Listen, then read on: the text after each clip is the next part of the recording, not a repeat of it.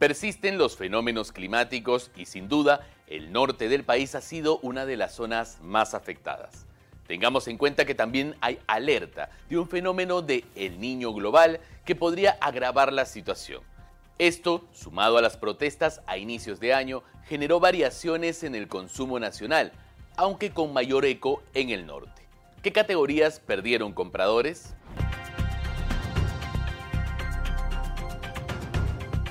Lo saluda David Reyes Zamora, director periodístico de gestión, y esto es Perspectiva. Tras realizar un seguimiento a más de 80 categorías de consumo, Cantar reveló que en el primer trimestre del 2023, en comparación con el mismo periodo del 2022, casi el 50% de las categorías de consumo en el norte del país perdieron compradores. Mauricio Chen, country manager de Cantar, explica que esto responde a tres factores menor disponibilidad de productos en los anaqueles, problemas de tránsito por los fenómenos climáticos y menos dinero en el hogar. Revisemos cuáles fueron las categorías que cayeron en términos de cantidad vendida. Empecemos por el norte. Alimentos cayó en 1%, lácteos en 9%, cuidado personal en 6%, belleza en 2% y cuidado del hogar en 8%. Lo curioso es que hay otras categorías que sí ganaron compradores en el norte en el primer trimestre, como snacks y alimentos para mascotas. Ahora hagamos foco en lo que ocurre en Lima. En cantidad vendida, alimentos creció 7%, bebidas 10%, pero lácteos cae en 13%, mientras que belleza creció 50%. ¿Qué está pasando con las categorías belleza y lácteos? En el caso de lácteos, la caída es generalizada en todas las regiones del país.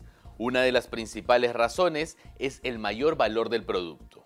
Mauricio Chen de Cantar explica lo que ocurre con la categoría belleza, que despegó en casi todas las regiones. Belleza sigue teniendo un repunte, una recuperación con relación a las tendencias que se tenían previo a la pandemia. Conversamos con Patricia Pellón, gerente comercial de LOC y Asociados, quien señaló que belleza viene creciendo impulsada por el regreso al trabajo presencial. Para Cantar, la tendencia de esta categoría se mantendría el siguiente trimestre. En un contexto de inflación al que se le adicionan otros factores como las lluvias, los compradores también modifican sus misiones de compra. En el primer trimestre del 2021, los peruanos destinaban el 26.4% del presupuesto para consumo en la compra de productos para la despensa. En el mismo periodo del 2022 se designaba solo el 25.2% y este año el porcentaje cayó a 18.6%. ¿Qué significa esto? Si usted tiene menos capacidad adquisitiva, entonces se restringe a comprar lo necesario para el consumo inmediato llevando menos en el carrito. Evidencia de ello es que las ocasiones de compra en el primer trimestre del 2023 fueron un millón más que en el mismo periodo del 2022, pero el volumen de productos cayó en 13%. Ante ello, Cantar sugiere que las marcas brinden un portafolio diverso al comprador, de tal forma que pueda ajustarse a su presupuesto. En conclusión, Hoy se están priorizando las categorías básicas, optando por una eficiencia en los tamaños grandes o a granel, en busca de un mejor rendimiento. Mientras que en las que son prescindibles, crecen por formatos pequeños, que es una forma para no abandonar la categoría. Esto ha sido todo por hoy en perspectiva. Nos vemos la próxima semana.